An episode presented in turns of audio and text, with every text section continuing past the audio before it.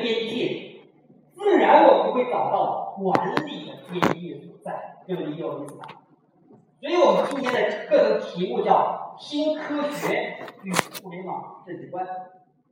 那很显然，我并不是研究科学，在谈到科学，我这个外行的大外行。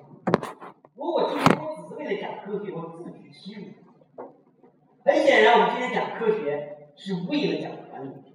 各位应该理解，听了我这么多次课或者看了我的书，应该理解我的思维是什么。我们想从科学观中底层代码。讲到科学，我先讲两个人的故事：从牛顿到爱因斯坦，他们是如何跳出系统。这个过程里边，我会讲到他们对哲学的影响，讲到他们对管理的影响。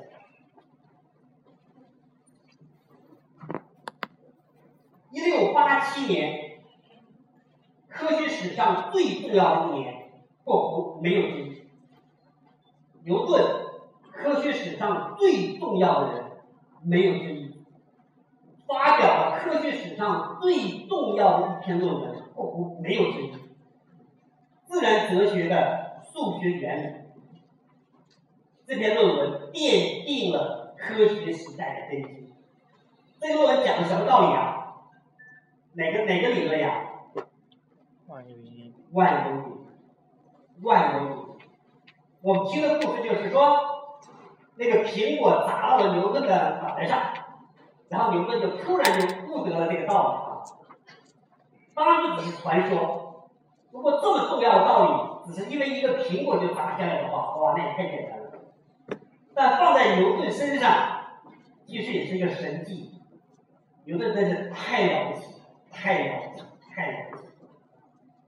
他居然把天上的星星的运转的道理和地上苹果落下来的道理，用一个公式表达出来。两个力之间的那个力啊，引力啊，跟它们质量的乘积成正比，跟它们之间距离的平方成反比，这就是著名的万有引力定律啊！万有引力，各位。地上的苹果砸下来的力量和天上日月星存在运转的那个规律，居然是一样的。在牛顿之前，亚里士多德时代，亚里士多德说，天上物体运作的规律和我们地上物体运作的规律不一样。但到了伽利略和牛顿时代的时候，他们说 no，天上地上都是一样的。归功给谁呢？一定要归功给哥白尼。哥白人的视野啊，在万有引力出来之后，以牛顿所整理的这个力学体系之后，对我们的影响大到什么程度？我讲一个故事来给你听。大家知道，我们今天来说，太阳一共有八个行星，如果把冥王星去掉的话啊，一八四六年的时候。发现了第七个行星，叫天王星。然后那个时候已经可以用望远镜去观测天王星运转的那个轨道，就会有天文学家去观测它的轨道之后画出一个轨道图出来，然后也有数学家按照牛顿的万有引力定律去计算天王星。应该转的那个、那个、那个轨道，因为它跟太阳之间有距离，再加上其他行星对它的引力等等，结果发现呢很奇怪，说天王星正常实际运转的轨道和按照牛顿定律计算出来它应该运转的轨道居然有差距。那么按照我们今天的想法，要么是肯定是什么？牛顿的定理错了嘛？跟时间观察不符啊！打错各位，在那个时候，全世界主流的数学家、天文学家、科学家一致认为，不是牛顿错了，是他把天文经算错。你可以想象一下，牛顿定律在那个时候神律一般存在。那如果是天王星断错了，那么一定有一个未知的星体的存在。影响了天王星的运转的轨道。那么接下来大概用了五十年的时间，一流的聪明的数学家和天文学家一直在算，哎，如果有另外一个行星，它会在什么怎么去运转？它多大？它的运转轨迹是什么样子？根据牛顿的定律计算一个根本不知道存在的行星的运转轨迹，结果真有两个人算出来，一个人是英国人，他拿到英国天文学馆去说：“哎，我我我我我我发现了一个星星哈，你你按照我的轨迹去找，一定会找到一个新的星星。”但是你胡说八道吧？怎么可能啊？因为望远镜什么都看不出来，你说出来怎么可能啊？行星又不是一个很小的星星。然后呢，另外一个法国人到欧洲天文学馆里面去，居然那帮人信了他的说话，按照他描述的轨迹去看，果然找到了第八颗行星，就是海王星是人类历史上第一次不是先看到的，而是先算出来的行星。各位，你可以想象一下，牛顿对科学影响有多大？大概牛顿逝世了，大概七八十年以后，牛顿逝世的时候，他的墓志铭里有这句话：说自然力隐藏在黑暗中，神说让牛顿去把万物顿成光明。如果在座各位有基督基督教的这个这个信徒，大家知道圣经里面会说什么呀？神说要有光，于是一切便有了光明，对吧？然后牛顿的故事里说，神说不需要我了，有了牛顿，世界就成了动物。你能够想象一下牛顿的厉害到什么程度？大概他逝世了五十年以后，法国科学院院长拉普拉斯，他是个数学家，也是个天文学家，被称为天体力学之父。他用牛顿的定律。推导出所有星星的运转的这个轨迹，他写了一个大卷本的《天体力学》这本书，献给拿破仑，他是拿破仑的老师。拿破仑说：“那时候大家知道他是神学时代对吧？”拿破仑说：“呃，拉普拉斯先生，我听说在你的书里边没有上帝。”拉普拉斯说：“拿破仑先生，我不需要这个假设。”有牛顿就够了。换一句话说，其实牛顿，牛顿以后第一次把人类从神学时代带到了科学时代。但特别滑稽的是，牛顿本人是虔诚的基督徒，他原本是想发现这些规律，来证明神的伟大。但结果发现了规律之后，就发现已经不需要神，它的规律本身就是神，很滑稽的一件事。然后牛顿那个那个东西给我们在思维方向带来什么样的一个重大的改变？叫科学方法论。当你知道一个物体的初始条件的时候，加上牛顿定律，你一定能够算出它的未来状态。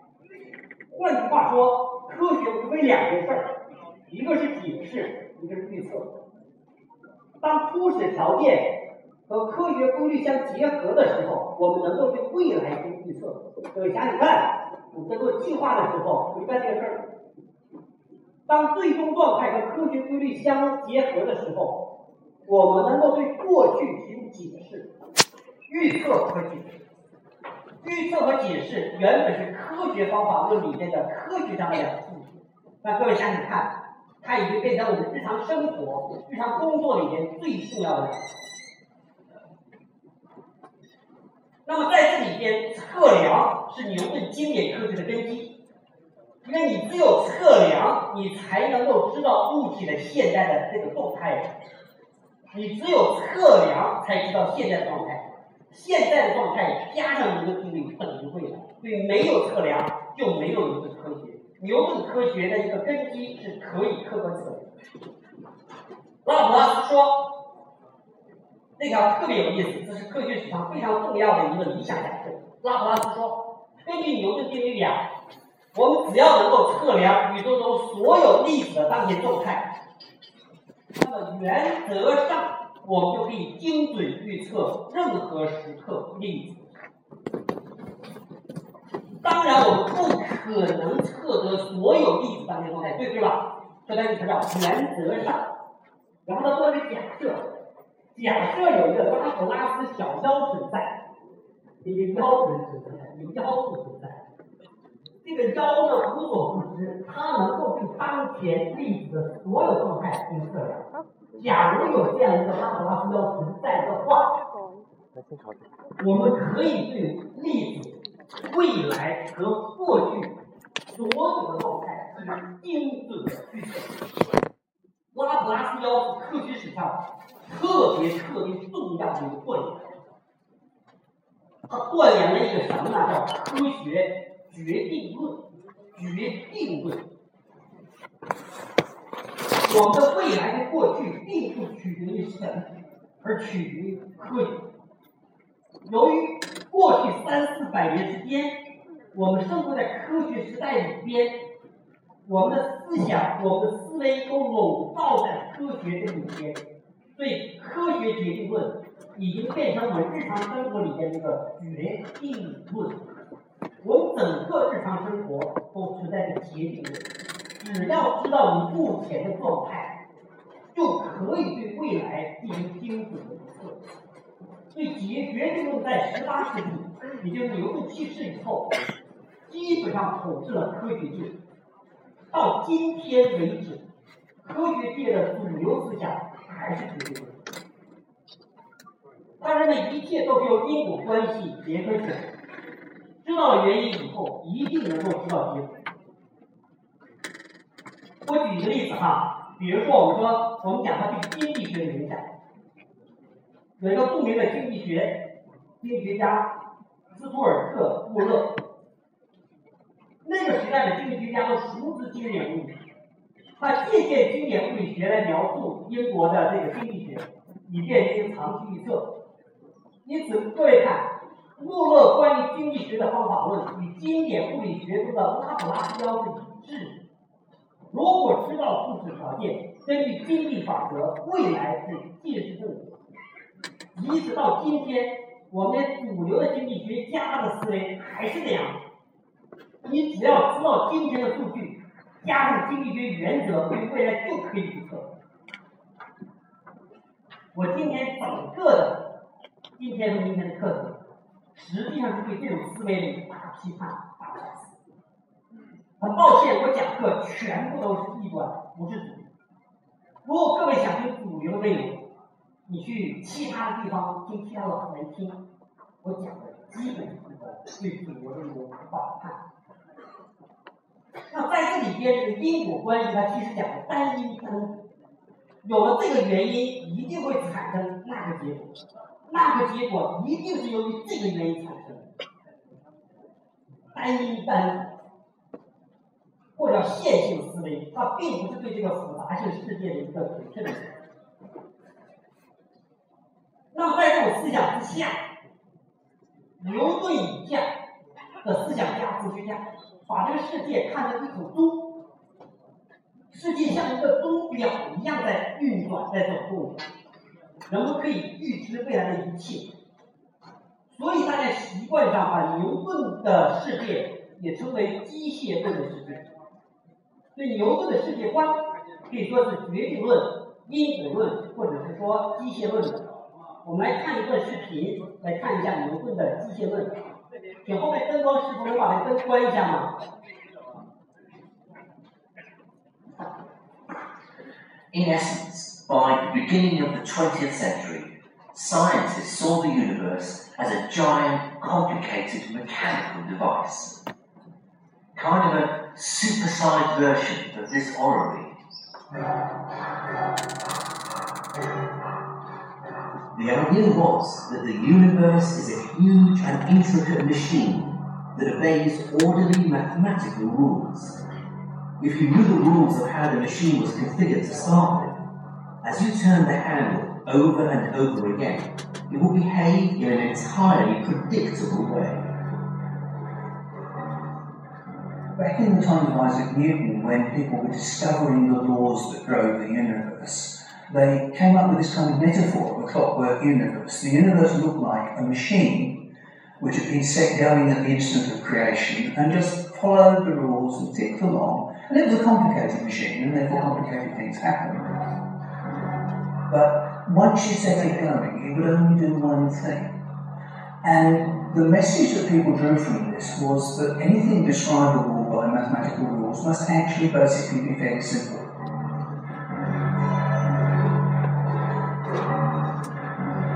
Find the mathematics that describes a system, and you can then predict how that system will unfold. That was the big idea. It began with Newton's law of gravity, which can be used to predict how a planet moves around the sun. Scientists soon found many other equations just like it. Newtonian physics seemed like the ultimate crystal ball. It held up the tantalizing possibility that the future could in principle be known. The more careful your measurements are today, the better you can predict what will happen tomorrow.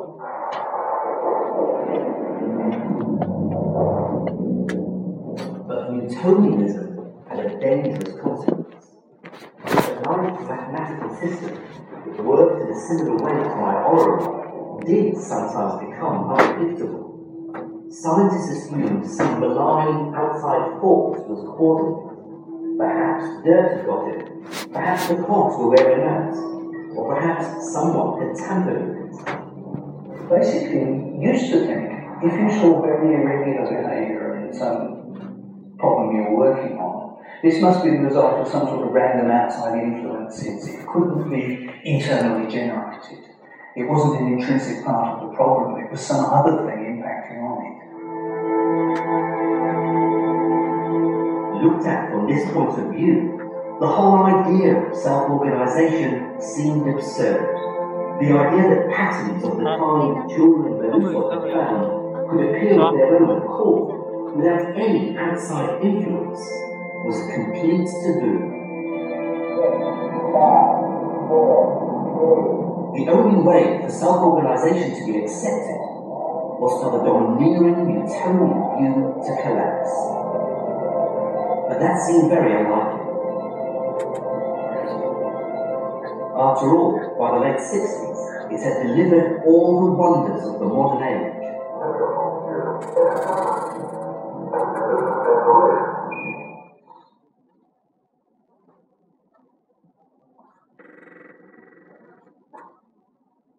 "好，帮我点了一个灯，可以了。所以在牛顿的这个世界观里边， 在牛顿的这个机械论的世界观里面啊，如果一个系统出问题了，一定是外力，或者说，假如你想让这个系统运作起来，一定是外界的因素。所以大家都听过这个传说，对吧？说牛顿晚年疯了，为什么疯了？他就想象不了，说这个地球一开始怎么转起来，最后他说怎么转的？怎么转起来的？是不是上帝推了一把？换句话说，各位想想看，牛顿的思维的原理，一个系统的决定一个系统的力，一定是来自于外部，而不是他自己产生的。这是牛顿力学里边、牛顿经典物理里边很重要的一个思维，它影响了我们几乎所有的学科，包括管理学，包括经济学。比如说凯恩斯主义，各位想看，凯恩斯主义是在美国经济崩溃以后，在凯恩斯之前，大家认为经济是可以自由调整，但是凯恩斯说不行啊，如果经济出问题的时候，还是需要用外力来调整，比如财政政策呀等等，用外部因素下。那大家就知道 GDP 增长的三个三驾马车，对吧？投资啊，这个消费呀、还有这个进出口等等。所以各位就可以理解，上届政府温相时代的时候，当遇到经济危机的时候，温相投多少钱进去啊？四万亿。大家也记得本届政府李相上台的时候说，那时候我不干哈。最近有没有发现李相在悄悄的在干？所有思想都是一个体系讲出问题了，他自己内部无法调整，必须需要外部力量让它调整起来，让它转起来。各位能理解我说什么？这是牛顿思想一个重点。明天我会全面的来反思这个事情。那牛顿以及牛顿所在的经典世界观的概论是决定论、因果律、机械论、还原论。世界的本质是物质，这个世界是可以客观测量的，未来可以预测的，这个世界是确定的。所有这些世界观，我们可以说它来自于哲学，但我今天更加坚定的跟各位讲，这些世界观来自于科学，更重要的是来自于牛顿。我们一直认为牛顿是一个科学家，但其实他在思想上对我们对时代的影响，甚至远超过他对科学的影响。大克面对今天的边界，如果哥德尔定律成立的话，面对今天的边界，伟大的牛顿科学依然是有效的。伟大如牛顿者，能够逃脱哥德尔窘境。万有引力定律有没有一个 bug？万有引力的 bug 是什么？从上世纪以来，万有引力至少遇到了两个 bug，哪两个 bug？相对论和量。牛顿科学是正确的，这是不完全。在低速和宏观条件下的特例而已。牛顿的定律只是物体在宏观和低速条件下的特例而已，是物体宏观物体和低速情况下的一个特例，一个近似的特例而已。如果物体的运转速度达到了光速，它所遵循的物理道理叫做相对论。如果物体小到基本粒子这么个层面里边，它所遵循的那个物理道理叫量子力学，而不是牛顿力学。所以牛顿力学在今天，在我们真正的科学界里边，它其实已经过时了。上个世纪最重要的科学的两大趋势是相对论和量子。大克，在座各位学物理的同学请举手。大学学物理的，大学学物理的啊，我不是高中，高中学过啊。啊，这边有两个有几位？哦，这边怎么都是学物理的？哦呵，你们顿时让我听讲这个压力很大的啊。如果讲错了，你们也别说哈。可惜我们高中学的物理都是什么物理啊？牛顿物理。然后大学我们没有学量子，没有这个。所以在我们今天百分之九十的脑袋里边，我们对物理的认识是停留在牛顿时代的。可惜我今天告诉各位一个真相，我们对物理的了解其实是错的。这是中华人民共和国教育部对我们一代人犯下的最大的错误。因为牛顿的物理已经成为今天世界观的底。如果我们对物理的理解都错了，你对这世界观理解当然错。所以你们感谢我，由于我的存在，告诉你这是错的。所以讲完牛顿，我们讲爱因斯坦。爱因斯坦是牛顿之后第一个站出来说牛顿错了的那个人。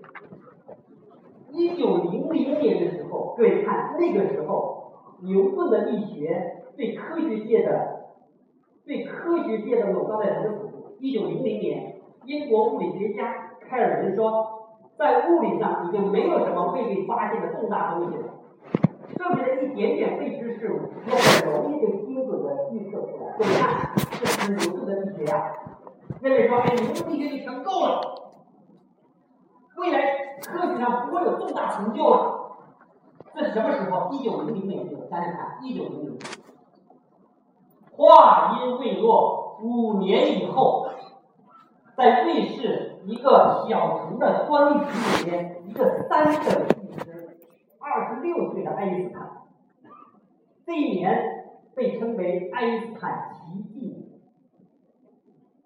我们今天说爱因斯坦智商多了不起。甚至把他脑袋切下来做研究。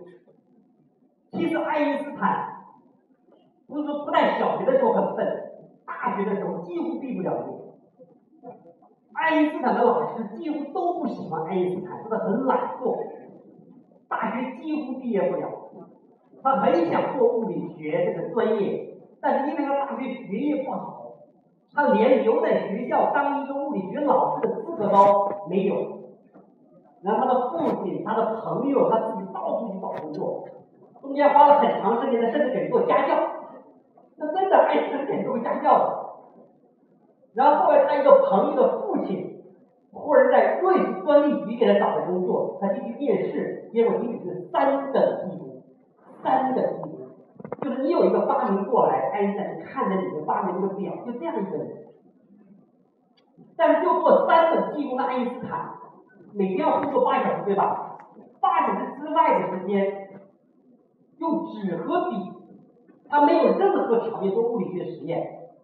爱因斯坦从来不做物理学实验，他仅凭纸和笔做出了上个世纪乃至今天最伟大的科学的发现。这不得不说，我们要感谢爱因斯坦。一九零五年，他写了六篇论文，六篇论文。一个人一生能写出一篇都了不得。二十六岁的一个人默默无名的人，并不是物理学家呀，并不是科班哦。写了六篇论文，第一篇论文是关于光电效应，那篇论文实际上让他得到了诺贝尔奖。第二篇论文是他的博士论文，那个时候他刚刚完成他的博士论文，二十六岁。这个是分子大小的测量，后来这个论文成为物理学论文的领域冠军。五月份和十二月份有两篇关于分子运动的论文，是原子论的里程碑。那六月三十号这个论文很重要了，题目呢我们大家很陌生，论运动物体的电动力学，其实就是狭义相对论。九月份的时候，他把这个狭义相对论甚至写了一个方程出来。这六篇论文出世，就好像江湖里边突然出现一个少侠，从荒蛮地区突然出现一个少侠。向江湖六大门派掌门去挑战，纷纷斩杀了六大道，就这么一个奇迹。然后最重要的是零五年的狭义相对论，不仅如此，十十年以后，他把它扩扩大为广义相对论。对，很奇怪哈，爱因斯坦帮他拿到诺贝尔奖金的论文是关于量子力学的。而不是关于相对论。其实，在一九零五年，爱因斯坦的六篇论文里边，至少可以拿四个诺贝尔奖。但话又说过来，各位，小科学家需要诺贝尔奖的证明，伟大如爱因斯坦者，何须诺贝尔奖的证明？广义相对论有多么重要，和狭义相对论？各位，你要想想看。从牛顿以后，全世界最聪明的脑子全部被笼罩在牛顿的经典力学里边，而到了爱因斯坦以后，他就一刀一刀一刀的刺向牛顿的心脏，刺了四剑。我向各位一一说明一下，他是如何跳出牛顿经典力学的阴影。我们要跳出去。或叫高维解离，自然规律在更高的维度里边更简单。牛顿力学实际讲的是三维的空间，在牛顿力学里边，它并没有考虑时间，它因为时间是绝对的，所以牛顿力学是讲三维空间。换句话说，牛顿的思维是三维，而爱因斯坦的最伟大的地方。是从牛顿的三维空间变成了四维的时空，把时间这个维度加进来。我们先说牛顿，爱因斯坦向牛顿示出的第一片，或者爱因斯坦从牛顿身上跳出的第一次。牛顿认为时间是绝对的，时间跟空间和运动没有关系，所以不需要考虑时间，你只需要考虑空间、考虑运动就可以。那我们来看爱因斯坦在这方面的一个突破。爱因斯坦在十六岁的时候就想一个问题，不知道各位想没想过这个问题？大家知道光对吧？光有运行速度特别快。然后十六岁的爱因斯坦想，如果我骑着一个光去追另外一束光，那么这个时候光会什么速度呢？各位，如果用牛顿力学来想，你骑着一个光在追另外一个光，这光速是什么？零啊，对吧？这个领主在做什么，对吧？而爱因斯坦从十六岁开始想，想了整整十年。二十六岁的时候，忽然有一天，如同神奇一样，照在了牛顿的这个头脑当中。那这个神奇也开始兴奋了。牛顿突然就对，是光速不变，光速不变这个伟大的见识，开启了上个世纪的新河。事实上，牛顿、爱因斯坦对于光速不变以及麦克斯韦的理论，他提出来说，时间是相对的。如果你就是延期上，可以上，可以连，连接上，可以连，连接上的，哪一个？比如说，有个孪生子杨命，找不到吗？这个有两个孪生子生下来是啊，八对是这个，吧是？这个，一个孪生子呢，你就坐宇宙飞船去去外太空航行，那宇宙飞船的速度当然是快的。等这个孪生子在航行这个回到地球的时候，遇到他原来那个孪生子哥哥的时候或者弟弟的时候，那个弟弟也变得老迈不堪，而他自己还是那么大的年龄。当你运动速度变快的时候，你的钟表会慢下来，并不仅仅钟表会慢下来，所有跟时间跟流速相同的东西全都慢下来，包括你身体的发育。这叫著名的孪生子杨谬。在座各位有谁看过最近那个片子叫《星际穿越》的这首？《星际穿越》里边非常形象的讲了一点，各位叫库库库库什么的呀？他爸爸叫什么库？爸爸叫什么来着？库克吧？是库克吧？库克库克库克，他女儿是叫叫墨菲对吧？你看他在他在出发之前，他女儿只有十岁左右吧，然后他大概四十岁，等他回来的时候，他还是他女儿才星际穿越里边那些东西基本都是真实。指导星际穿越是一个真正的量子宇宙宇宙伪学家的，时间越快，速度越慢。爱因斯坦在这个方面突破了一次。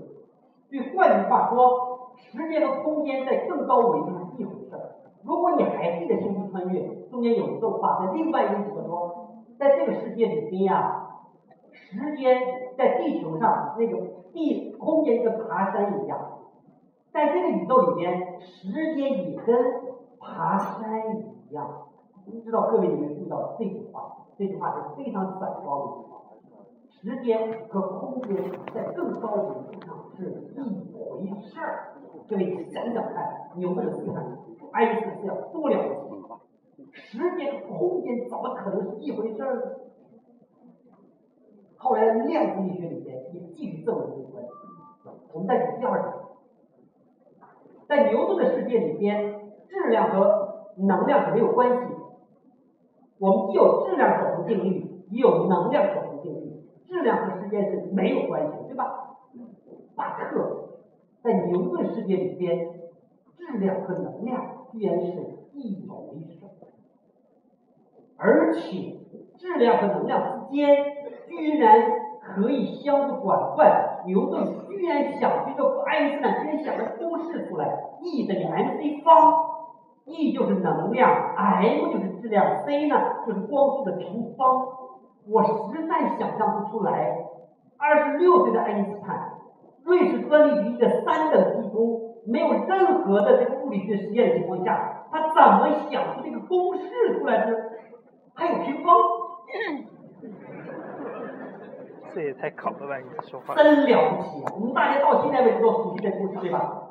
那后来的原子弹的爆炸跟这故事有关系啊。所以能量和质量各位想想看，在牛顿世界里面两个东西，而在爱因斯坦的四维世界里边居然是一回事。我们再举我们刚才提到过的牛顿的万有引力，我接下来给各位看，爱因斯坦是怎么推翻了牛顿的万有引力定律。牛顿说引力来自于物体之间的质量，它其实我们各位比如说我们说跳跳起来你会落下来，为什么落下来呢？你会说地核里边在地球的内核里边的力把我抓下来，如果地球为什么绕着太阳转呢？因为太阳和地球之间有一个力，它是绕把地球绕着太阳去转，所以引力来自于物体的质量，对吧？我我说的这个公式，它等于两个物体的质量的乘积是正比。牛顿也很牛啊，他居然写出这公式出来。法特很不幸，这公式其实是错的。当然，它可以继续的来用，而在爱因斯坦的世界里边。其实根本不存在所谓的万有引力，是一个大质量的物体，它的智能会造成它周围的时空场弯曲。当你周围的时空场弯曲的时候，绕着它运转的物体不得不在这个空间里边来弯曲。比如说，假如是月亮，假如是太阳，太阳会让它周围的时空场弯了。所以，当一个小的球体绕着它转的时候，并不是因为太阳的力在使它转，而是因为太阳使它周围的时空档弯曲了。而任何物体转的时候，要遵循最小距离原则。如果最小距离原则的话，你当然绕着里边那个距离去转喽。我们来看一段视频来显示一下。你灯光师傅帮我把灯关一下。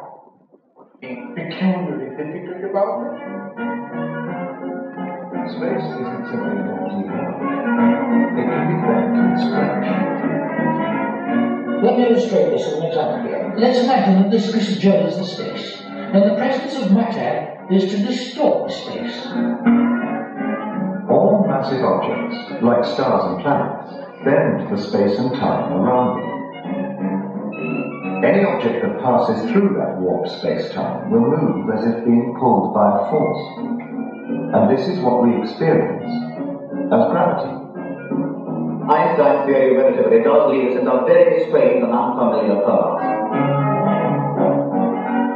Relativity is perfectly intelligible to anybody who is willing to think.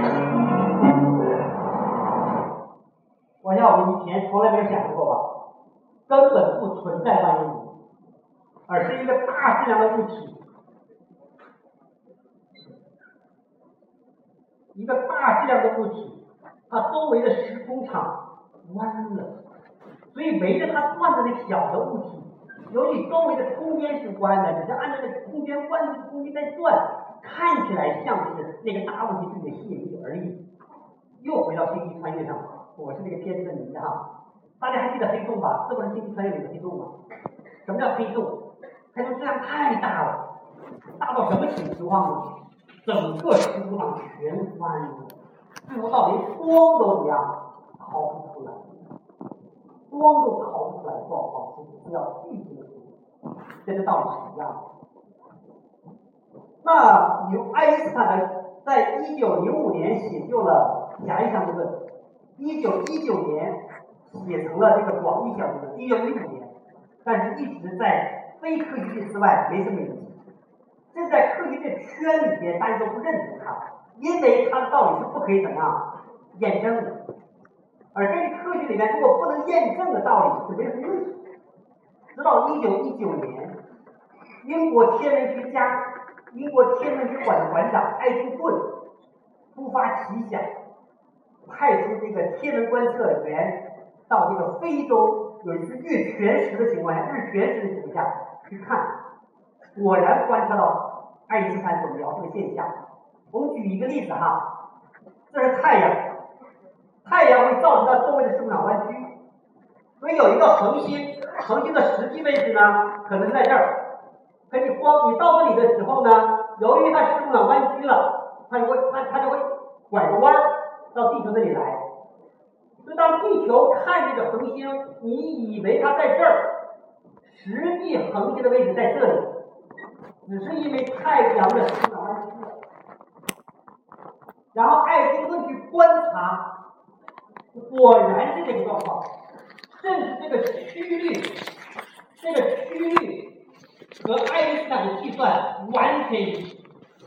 所以当爱丁顿这个发现事件的时候，让爱因斯坦顿成世界级的科学明星。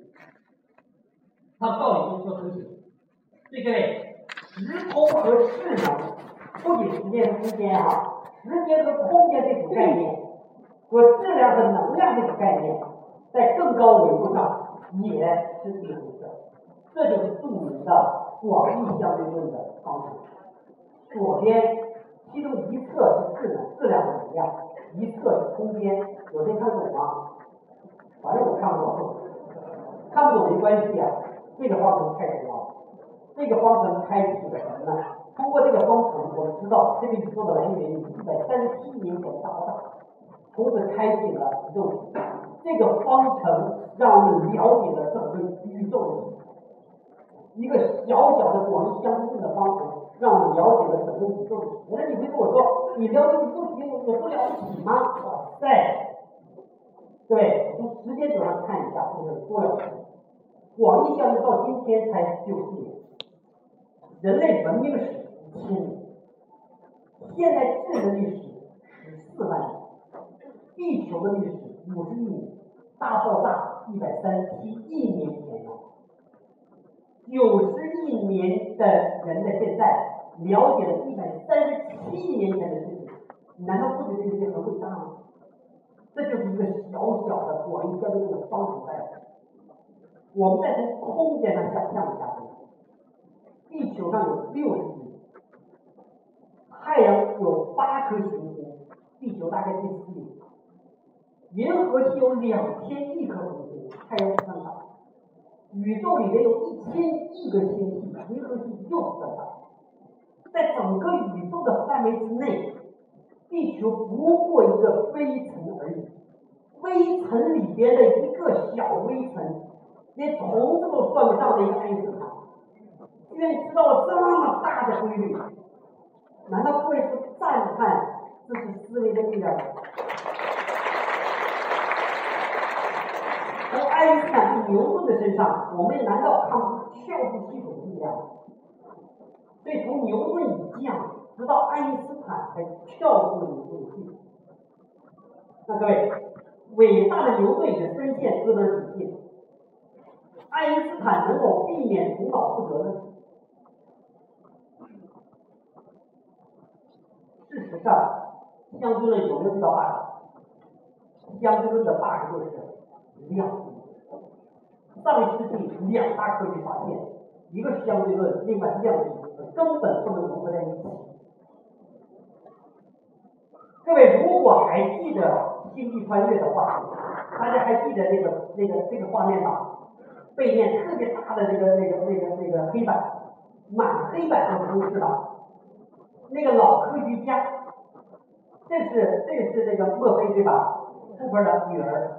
老科学家去世了，然后库珀的女儿接班，还在算，在算什么？就在算相对论和量子力学能不能合在一起？还记不记得这件事情？后来为什么墨菲失望了？对老科学家，因为老科学家。开始做这个计划的时候就知道，这相对论和量子力学是合不出来的，合不到一起去的。后来他怎么合到一起去的呀？大家还记得吗？Cooper 在五维空间里边，通过动力，通过手表的动力向他女儿传递数据出去才算。整个这个电影里边最虚构的场景最长，这是不可能，胡说八道，只有这一部分，这部分是。是玄学。换句话说，到今天为止，量子力学和相对论还没有融合在一起。这量子力学成为相对论的胆大，也成为爱因斯坦晚年一个重大的胆大。那量子理论是什么？有多大作用？我们再看一下。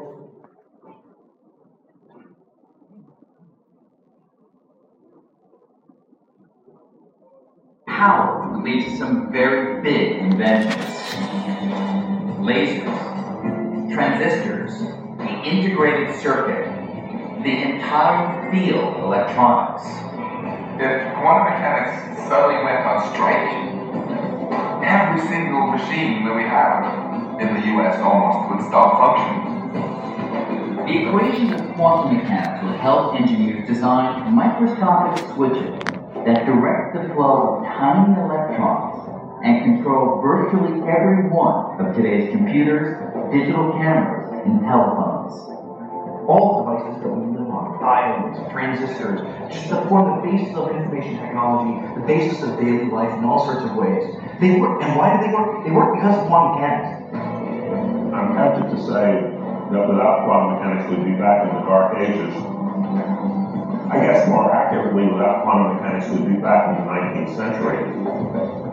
Steam engines, telegraph signals.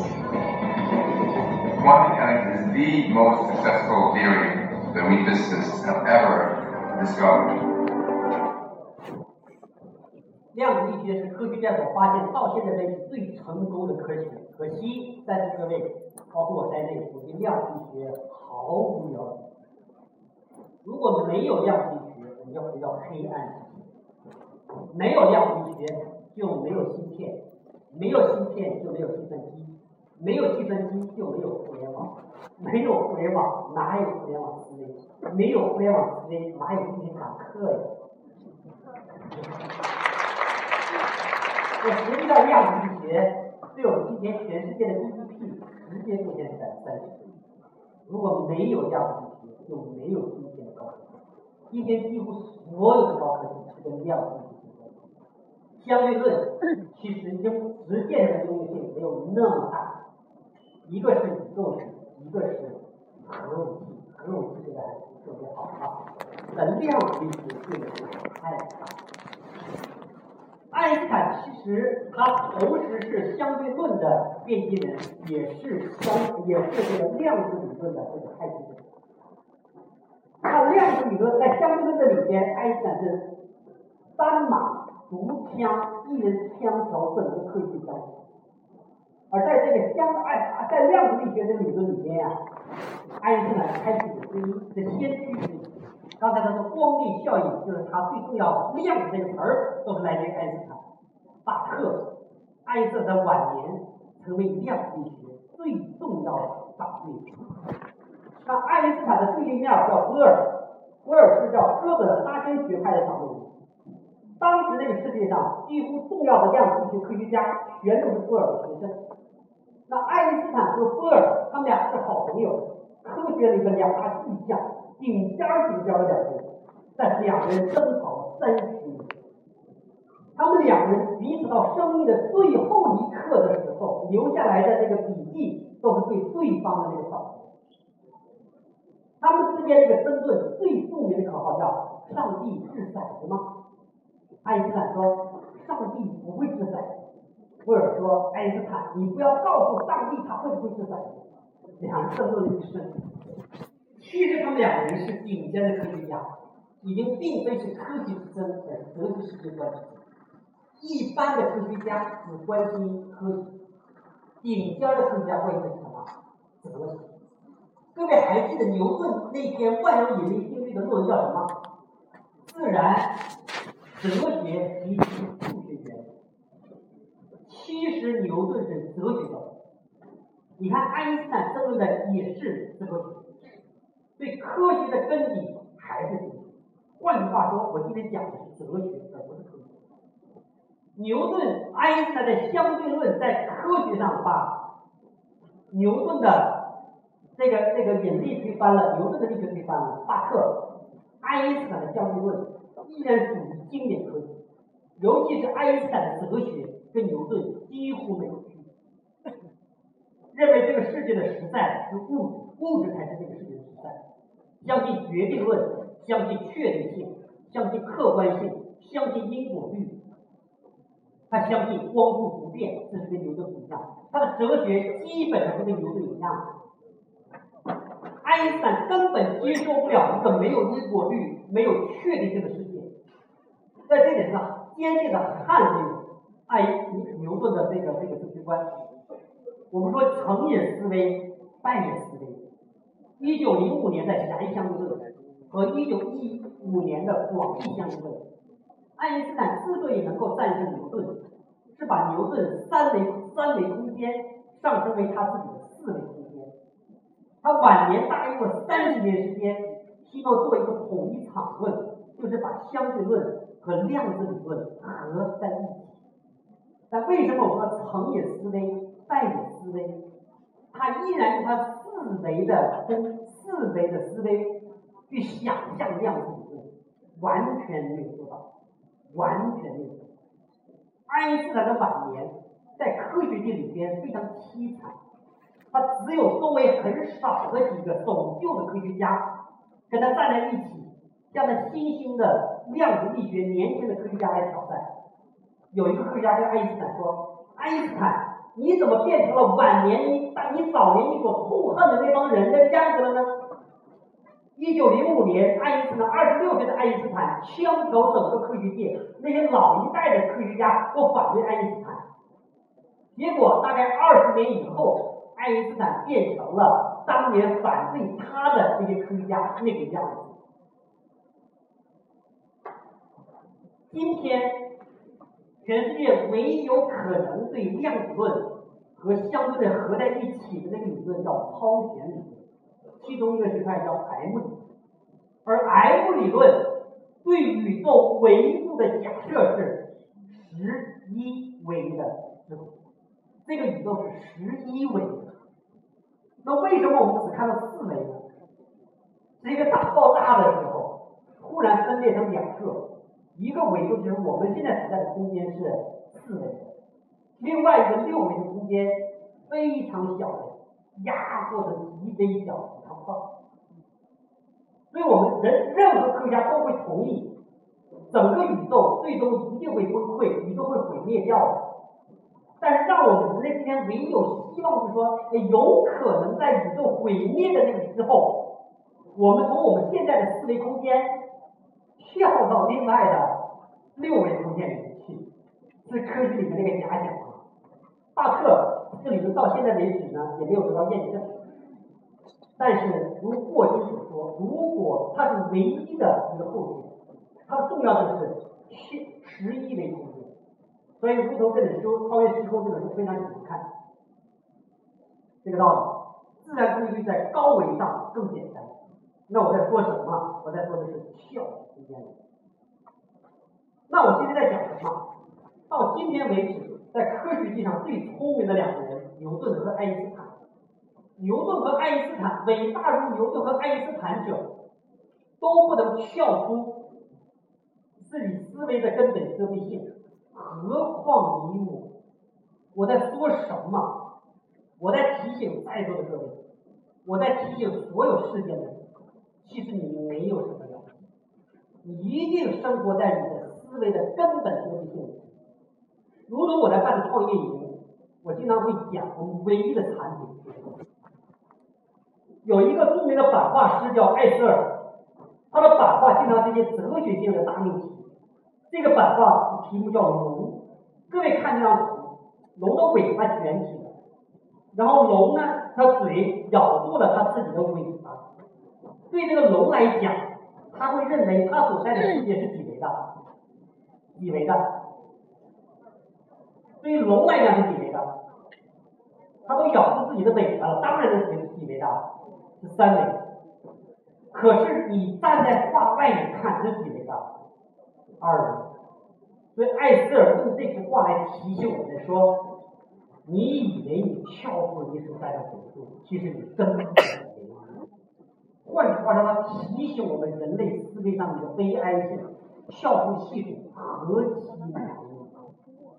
换句话说，各位你应该理解为什么？我整个思考讲的如何跳出系统，我选这个点是最关键的一个点。那对于创业者最大的痛点是什么？就是你做了三年、四年、五年、六年以后。你会对你自己所做的事情习以为常，你会陷入到你的惯性思维里面去，你会认为你自己是正确的。事实上，你陷入到你思维的遮蔽性，而你自己不知道，这才是创业者最大的痛苦。这也是我办创业营唯一的产品：如何帮助你从你思维的根本遮蔽性里面来跳出来，也是我今天的课程。你假如想理解我今天的课程的主脉是什么，也是这一点：如何跳出你现在思维自己的遮蔽。有一家公司，它从 PC 互联网上的即时通信跳出来，跳到了手机的移动互联网上的即时通信，开辟了自己第二春，是哪家呀？哪一家？腾讯。除了腾讯之外，之前在 PC 互联网时代，所有伟大的即时通讯软件全都死，包括 MSN。在座各位今天还用 MSN 的举手，用过 MSN 的举手，你们就理解我在说什么。包括腾讯自己原来以手机端的 PC 端的基础软件 QQ，今天在手机端依然不连接是一样的。有一公司在互联网领域里边屡战屡败，屡败屡战，后来跳出互联网，它走向了软件结合领域。是哪个公司啊？小米。小米，你又在说什么？雷军在互联网领域是屡战屡败，千年老二。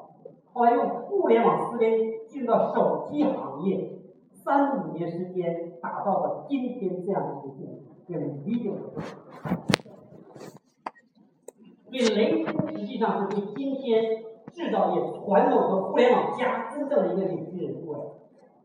那有一个企业在搜索领域里边向最强的一家去挑战，走不出来。今天向手机领域里面最强的一挑战，我依然不觉得它能够走出。这是哪家呀？知道。这就是一种思维的遮蔽性。在座各位。如果你是创业公司的领导，或者是你自己创业，你应该听明白我说什么。对你来讲，最最重要的是能否从原来的领域里面跳出来。因为今天这个时代已经是四个时代合在一起这样的时代，能否跳出来对你帮助极大。回到我们的主题，科学管理上。我们认为科学管理是我们今天这个时代放之四海而皆准的唯一的一个管理方式。或他遇到了创新者的阻力，我必须跳到更大的系统里边，我们把它叫做互联网思维。尽管互联网思维之前被这个人那个人来批评，包括我本人在商学院里面是最受争议的教授，喜欢我的人有。有在座各位，不喜欢我的人更多，同意我观点的人有，不同意我观点的人更多。其实任何新思想变化的时候，都会有人领导这个异端，而只有这个异端才会带来新的机会。那我们创业的利益就是探索工商管理的边界，我们研习社的利益就是探索工商管理的边界。如果我之前举的例子讲的歌德儿窘境已经说服各位的话，各位应该同意，工商管理走了两三百年了，它一定走到了边界所在，让那些守旧的人士继续在时代变化的时候局限在那旧的系统之内，让在座各位这些拥抱互联网的人，我们尽快掌握新的操作。